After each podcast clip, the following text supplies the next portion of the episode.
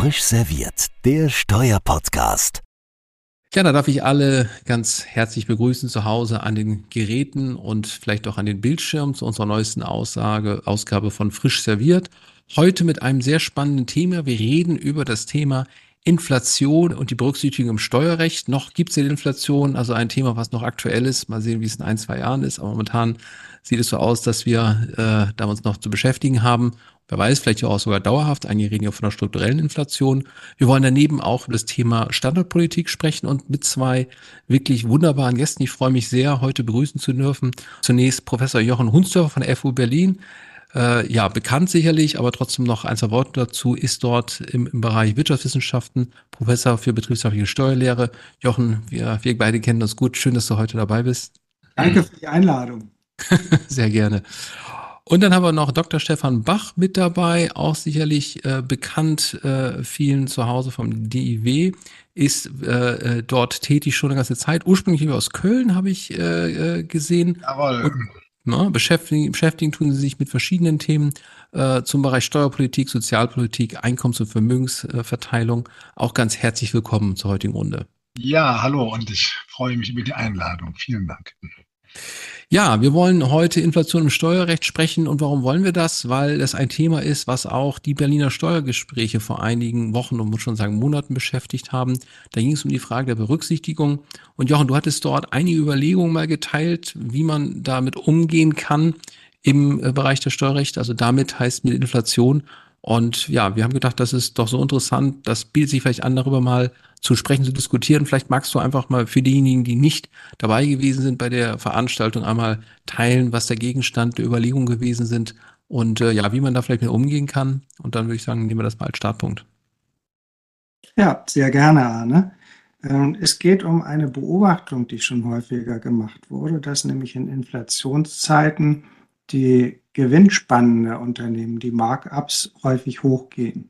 Und das ist in den letzten Monaten, äh, schon im letzten Jahr eigentlich im Zusammenhang mit dem Thema äh, Greedflation, also Inflation durch Gier in irgendeiner Weise thematisiert worden. Ich habe die These, dass die Kausalität eigentlich umgekehrt ist, dass es eher so ist, dass die Inflation die Gewinnspannen zwangsläufig nach oben drücken muss. Und zwar aus dem Grund, weil die Unternehmen eigentlich eine bestimmte Nettorendite nach Steuern real erwirtschaften wollen und müssen. Und wenn jetzt eine Inflation entsteht und die Preise steigen, dann heißt es, um die gleiche reale Nettorendite zu erwirtschaften, muss man eine höhere nominale Nettorendite erwirtschaften. Und hier entsteht aus meiner Sicht das große strukturelle Problem der Besteuerung, dass die Besteuerung nicht auf reale Größen geht, auf reale Gewinne, sondern die Besteuerung, die Unternehmensbesteuerung greift bei nominalen Größen zu. Sie greift also auch dann zu, wenn aus realer Sicht ein Unternehmen eigentlich rote Zahlen geschrieben hat, weil es nicht mal geschafft hat, die Wertvernichtung auf das eingesetzte Kapital auszugleichen. Da kann es trotzdem sein, dass nominal Gewinne da sind, real aber Verluste erwirtschaftet wurden. Und diese realen Verluste werden dann noch mit einer zusätzlichen Steuer belegt. Also die Besteuerung geht auf den Nominalbetrag. Und aus meiner Sicht ist deswegen die Konzeption, den Nominalzugewinn zu besteuern, falsch und normalerweise unschädlich, weil wir über Jahre niedrige Inflationsraten hatten. Aber in Inflationsraten, wie wir sie jetzt hatten und vielleicht auch noch demnächst haben werden, das Problem wird ja nicht Ende des Jahres vorbei sein, ist das für viele Unternehmen äußerst schädlich. Und ich plädiere dafür, eher eine Bereinigung vorzunehmen. Und zwar nicht eine Bereinigung auf Ebene des Steuersatzes, wie, es beispielsweise in der Einkommensteuer passiert ist, in der Progression, sondern eine Bereinigung bei der Bemessungsgrundlage, indem man die inflationsbedingten Scheingewinne aus der Bemessungsgrundlage ausnimmt. Das kurz zusammengefasst. Äh, Herr Hunsdorfer, ähm, eine Frage. Ähm, würden Sie das per se machen, also auch in, in, den, äh, in den Niedriginflationsphasen, die wir ja eigentlich äh, sehr, sehr lange hatten, dass man das als, als Standardsystem einführt. Und dann darf man sich das so ungefähr vorstellen wie die äh, Mechanik, die in der internationalen Rechnungslegung für Hochinflationsländer angewandt wird, ne? weil das äh, funktioniert ja ähm, über das Eigenkapital, dass man dann im Prinzip bestimmte äh, äh, Anpassungsrechnungen vornimmt, damit der Gewinn äh, normalisiert wird. Ja, ungefähr so. Das ist ja in der Rechnungslegung für Hochinflationsländer, aber auch in der Besteuerung für Hochinflationsländer haben wir für Argentinien beispielsweise in der Vergangenheit schon gesehen, dass dort angepasst wurde, weil man gesagt hat, es ergibt keinen Sinn, da den Nominalgewinn zu besteuern, weil der Nominalgewinn keine Aussage mehr hat. Das heißt, eine Einpassung wäre so ähnlich wie die Europäische Kommission das im Zusammenhang mit der ungleichen Besteuerung von Eigen- und Fremdkapital, also die DEBRA-Initiative, vorgeschlagen hat, über einen Abzug der inflationsbedingten Scheingewinne, äh, die auf das Eigenkapital berechnet werden. Also grob gesagt, ich schaue mir an das Eigenkapital zu Beginn des Jahres, wenn das 100 sind, und ich habe 5% Inflationsrate, dann hätte ich entsprechend einen Betrag von 5, der eigentlich kein echter Gewinn ist, sondern ein inflationsbedingter Scheingewinn. Mhm. Der als Aufwand berücksichtigt werden müsste eigentlich steuerlich. Mhm. Und ja auch noch vielleicht als Nachfrage von der Technik her. Wir haben ja dann über mehrere Jahre sich das auftürmende Problem möglicherweise, dass ich aber den Zinseszinseffekt habe.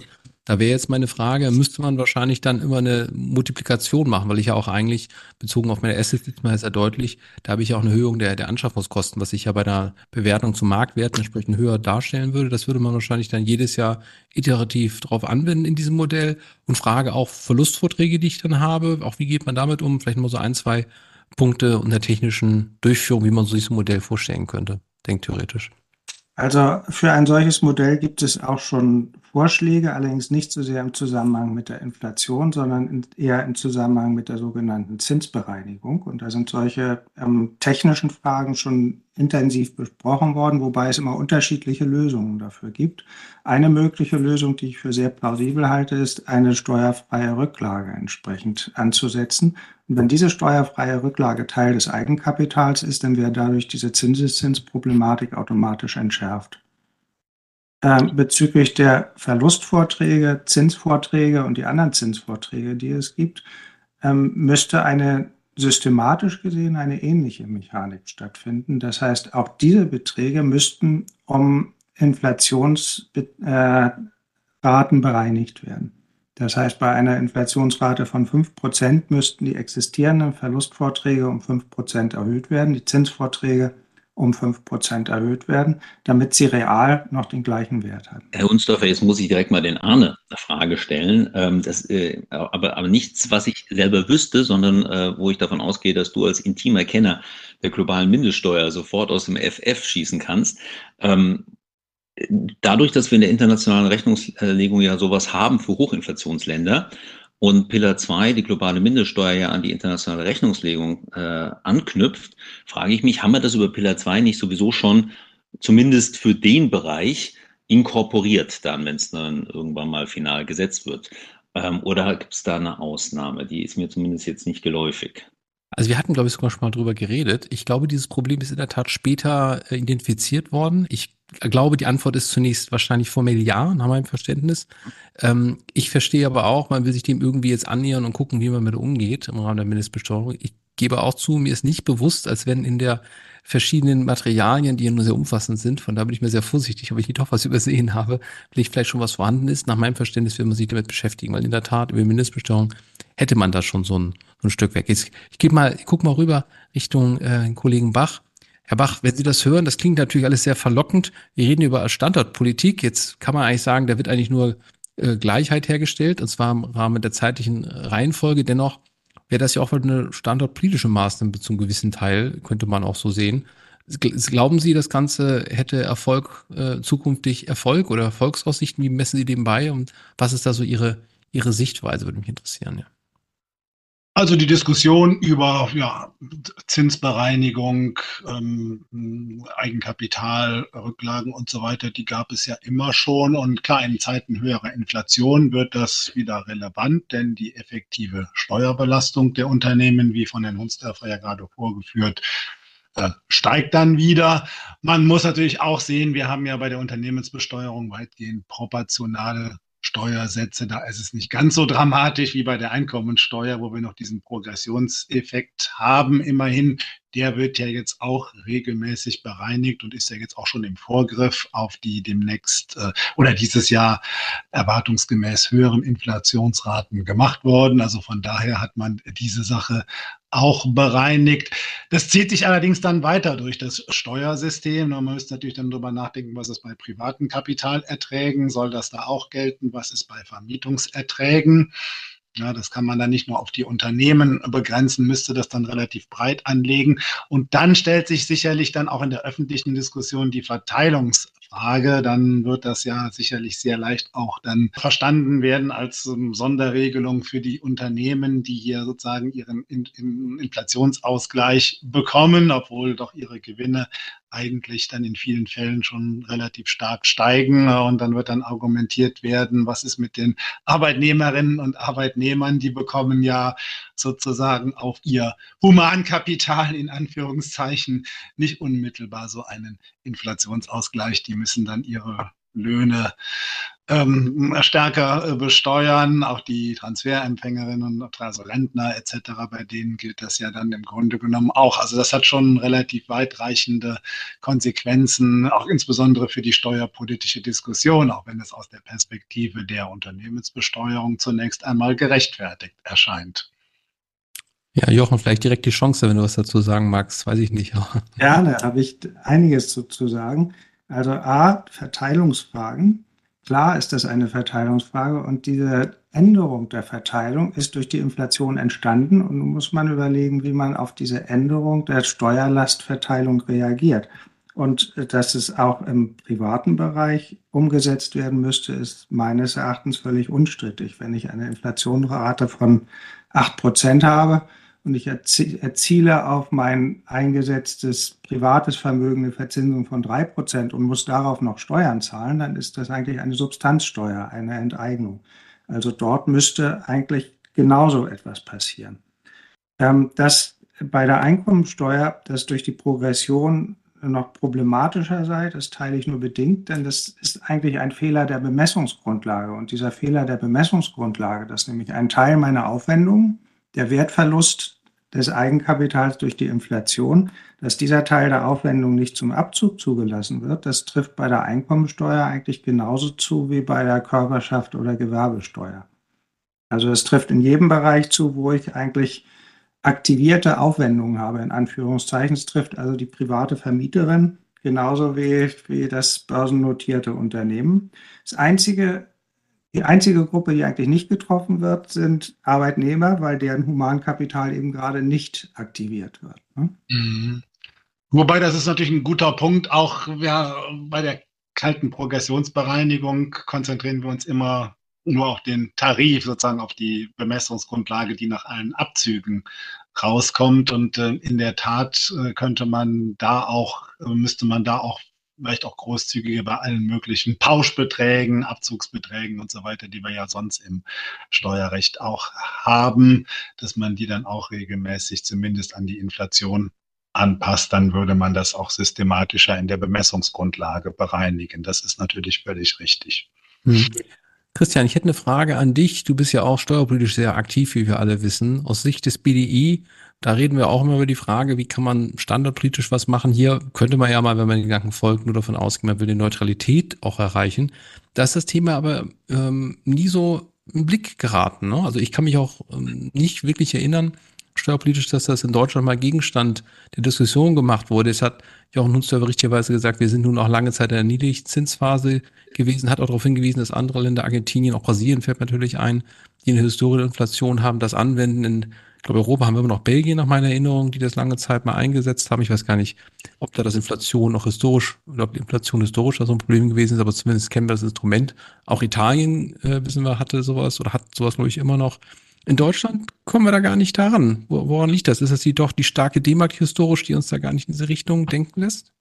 Also äh, hast du erstens komplett recht. Ich habe auch, äh, bevor du die Frage gestellt hast, ähm, mir gerade überlegt, haben wir das schon mal diskutiert? Wir haben es immer nur im Zusammenhang mit Einzelregelungen diskutiert, ähm, die äh, Verzinsungs- oder Abzinsungsregeln, Zinselemente enthalten.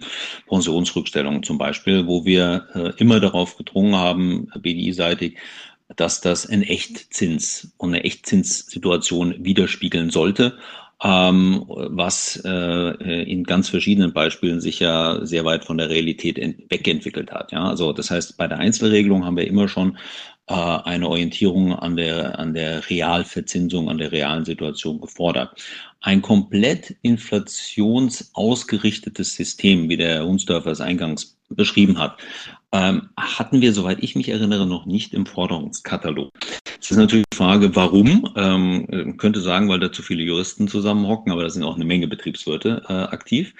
Ähm, vielleicht, vielleicht, ähm, weil wenn ich nicht komplett fehlgeleitet bin, dann äh, sind die steuerlichen Systeme, die das widerspiegeln, alles Länder, in denen äh, die Inflation schon mal richtig hart zugeschlagen hat und gerade auch aktuell hochlegt. Ja, äh, Argentinien wurde genannt, Türkei ist ja auch mittlerweile äh, in der Hochinflation angekommen ähm, und ein paar südamerikanische Länder hatten das auch. Ähm, ich glaube, dass wir mit den sieben, acht Prozent noch nicht eine kritische Masse haben, ähm, die ausreichen wird, äh, das lobbyistisch, steuerpolitisch durch die Tür zu bekommen. Selbst wenn die sieben, acht Prozent äh, hier bleiben, ja, ähm, dann, äh, wovon ich irgendwo noch ausgehe, dass das, dass das kein temporäres Thema ist, sondern dass das strukturell ein bisschen verstetigter sein wird, ähm, dann glaube ich auch nicht, dass das, dass das reicht. Man müsste mindestens im zweistelligen Bereich sein, was keine wissenschaftliche Ableitung ist, sondern einfach eine äh, psychologische, ja. Ähm, und das dann dauerhaft, ähm, damit man mit solchen Forderungen irgendwie ähm, Gehör finden äh, könnte. Ähm, und der andere Punkt, ähm, ich bin mir auch nicht sicher, ob welche äh, gesamtpolitische Situation man dann bräuchte, ähm, um das durch die Tür zu kriegen, weil die, die Assetpreise steigen ja durch die Inflation. Das sind dann Scheingewinne, für mich als Jurist zumindest. Äh, aber die Scheingewinnbesteuerung ist, glaube ich, etwas, was durchaus als in Anführungszeichen Lastenausgleich äh, gesehen wird ähm, äh, von einigen politischen Lagern, sodass eine Inflationsindexierung in dem Bereich vielleicht auch gar nicht ähm, gewollt wäre. Das ist natürlich eine schöne politische Frage, ob es so ist, dass das Ganze vielleicht notwendig ist. Wir kennen das Thema der Überschuldung sozusagen der Haushalte, aber auch vielleicht bestimmter Wirtschaftsteilnehmer. Also Frage, ist es von daher vielleicht doch ein Thema, was, was doch schwierig darzustellen ist und, und Jochen, auch an dich die Frage, ich weiß nicht, ob ihr mal gerechnet hat, was das kosten würde, auch ganz, ganz, ganz genau. Das würde mich interessieren, ob es da vielleicht so grobe Schätzungen gegeben kann. Äh, wenn nicht, dann müsste man doch nochmal im BF dazu vielleicht eine Frage stellen. Und natürlich die andere Frage für mich ist standortpolitisch. Wir reden ja auch darüber. Hätte natürlich schon sicherlich eine gewisse Lenkungswirkung, nachdem wir ja die Energiepolitik jetzt da äh, im Vordergrund haben und wir auch über die Frage nachdenken, gibt es Standortpolitik, die man betreiben könnte?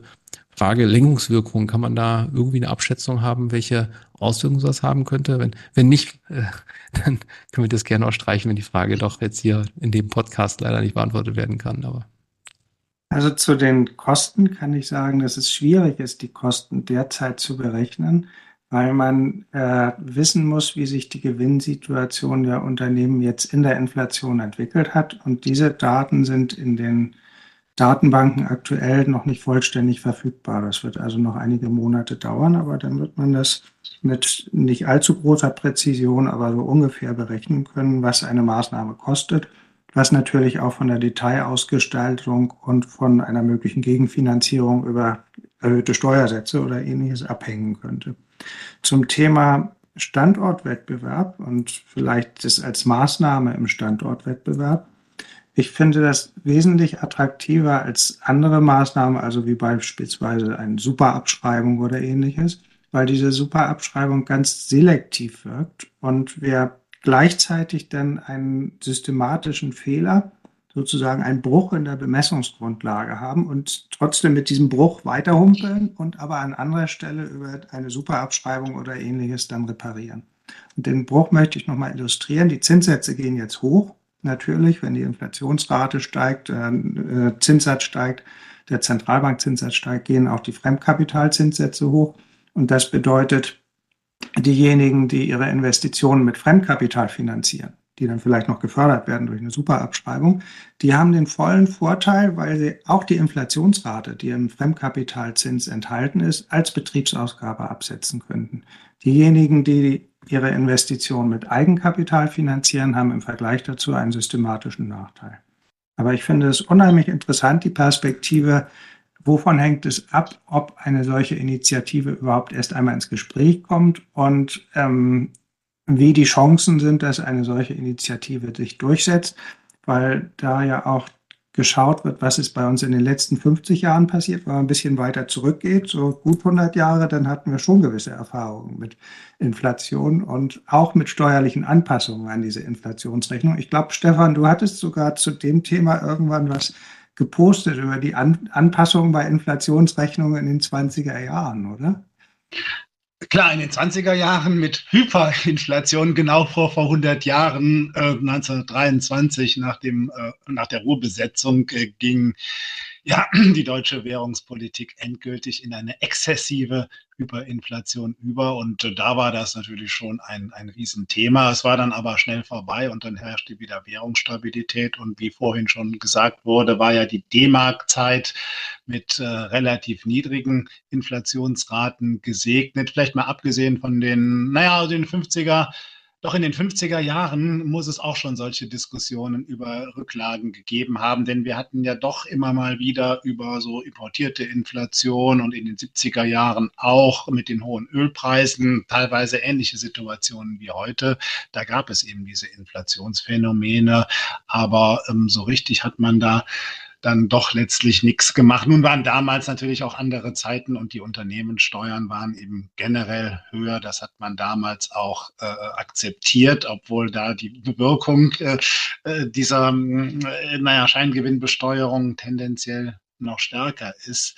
Man könnte heute eben überlegen, ähm, inwieweit das jetzt mit der Standortdebatte zusammenhängt, wo auch ja durchaus äh, Steuersatzsenkungen auf Dauer auf Deutschland wohl zukommen werden, auch wenn sich da viele aus fiskalischen Gründen, aber auch aus Verteilungsgründen gegen wehren. Da wäre das jetzt zum einen natürlich ein Anknüpfungspunkt, um erstmal temporäre Entlastungen für die Unternehmen zu bewirken, aber gegebenenfalls gräbt man dann natürlich das Wasser von der allgemeinen steuerpolitischen Diskussion wieder ab. Äh, das müssen sich dann die, die Lobbyisten äh, überlegen. Vielleicht noch ein Gedanke zur Verteilung. Äh, klar, also Unternehmenssteuern treffen natürlich überwiegend wohlhabende, oder ganz überwiegend wohlhabende Leute. Und wir dürfen ja auch nicht vergessen, dass gerade bei den superreichen unternehmerische Strukturen gerne eben für Kapitalanlagen und ähnliche, also als, als, als, als Vehikel für Kapitalanlagen genutzt werden. Die profitieren natürlich dann auch von diesen Unternehmenssteuersenkungen. Also da müsste man, gut, das ist nicht zu vermeiden. Das liegt eben einfach an der Ausgestaltung des Steuersystems, aber man müsste da eben gucken, dass man da doch vielleicht einen gewissen Ausgleich zumindest bei Steuern, die jetzt nicht so gravierend äh, wirken. Also Vermögensteuer natürlich schwierig. Da ist man in der gleichen Problematik wie bei der Unternehmens- oder Einkommenskapitalertragsbesteuerung äh, oder sogar noch gravierender, wenn man da direkt die Substanz besteuert und nicht indirekt. Ne? Also da wäre eher Erbschaftssteuer, dass man da vielleicht über das ein oder andere Privilegium bei der Erbschaftssteuer nochmal überlegt, äh, um da dann eben in der Verteilungsdiskussion eine gewisse Entlastung zu schaffen. Ja, Jochen, eine Frage an dich. Hast du eine Meinung dazu? Erbschaftssteuer wird politisch ja auch mal wieder mal andiskutiert. Vielleicht sehen wir da ja auch noch mal eine Veränderung. Ich wollte noch einen Schritt zurück und zwar zu den 70er Jahren. Und zwar haben wir dort in der Zeit ja auch äh, sehr intensiv über Verbrauchsfolgeverfahren diskutiert und es gab beispielsweise Preissteigerungsrücklagen, steuerfreie. Das heißt, dort war auch ein gewisser Leidensdruck erkennbar und man hat eigentlich erkannt, dass, äh, dass das System dort einen Fehler hat. Der Fehler ist bloß nicht grundsätzlich repariert worden, sondern der ist punktuell repariert worden. Und derzeit sehe ich eben gar keine Reparatur für diesen Fehler. Mhm.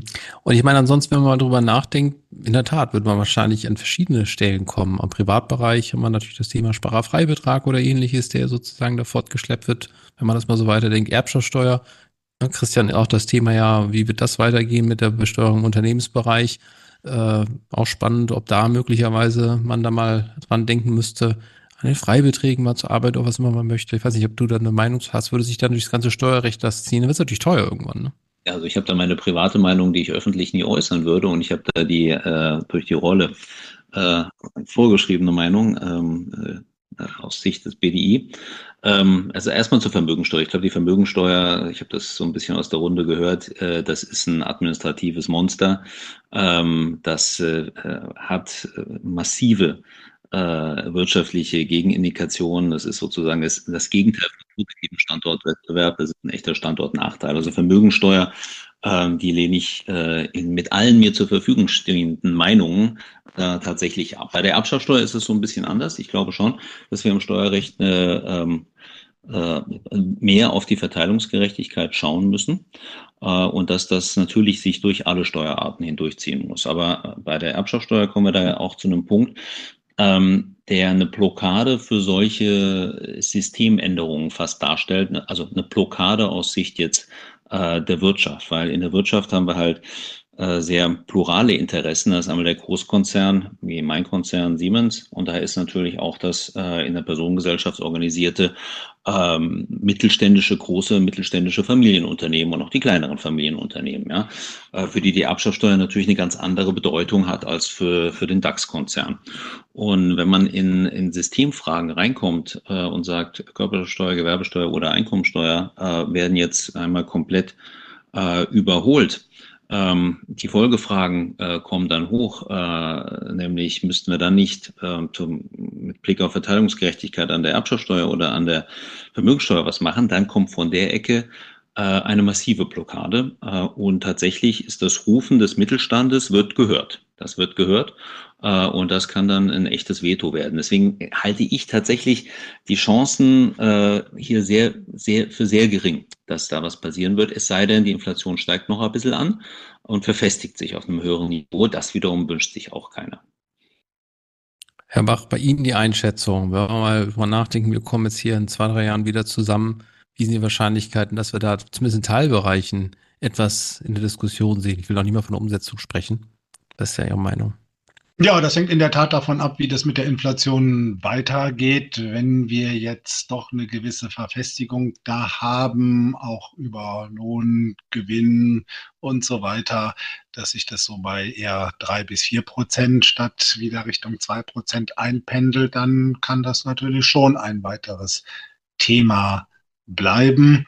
Und äh, dann wird sicherlich auch die Unternehmenssteuerdiskussion, die ja sozusagen unabhängig davon läuft, äh, wird dann auch wieder verstärkt eine Rolle spielen im Kontext mit den sonstigen Standortnachteilen, die sich ja momentan mittelfristig für die deutsche Wirtschaft abzeichnen. Vielleicht noch ein Blick, man könnte natürlich auch überlegen, weil ja der Konsens äh, in den politischen Konstellationen da immer schwer zu erzielen ist. Ne? Das ist natürlich schon immer ein Problem, dass man auf dem Bereich nicht so richtig weiterkommt. Man könnte natürlich dann auch überlegen, ob man die ein oder andere Härte bei der Unternehmensbesteuerung noch vorzieht, also etwa bei der Gewerbesteuer oder bei der Verlustverrechnung oder auch bei sonstigen Verzinsungen, Pensionsrückstellungen etc. Ne, das war ja auch immer mal ein Thema und das wäre vielleicht eine Sache, auf die sich die politischen Parteien dann noch schneller einigen können.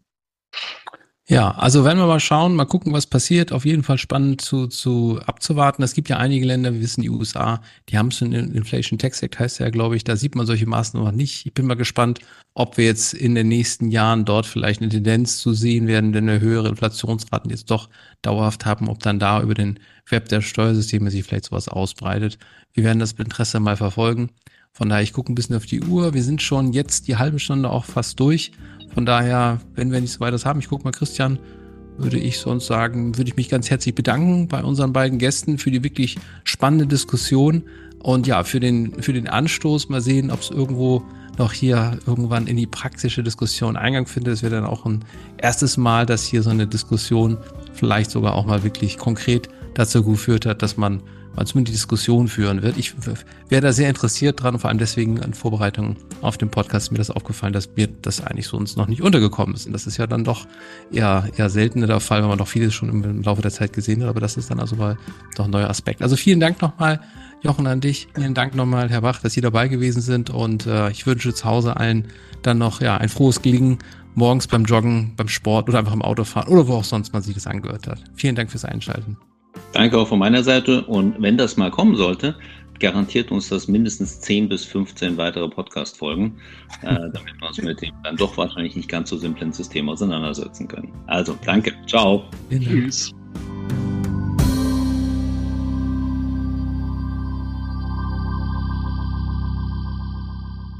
Frisch serviert, der Steuerpodcast, powered by CH Beck.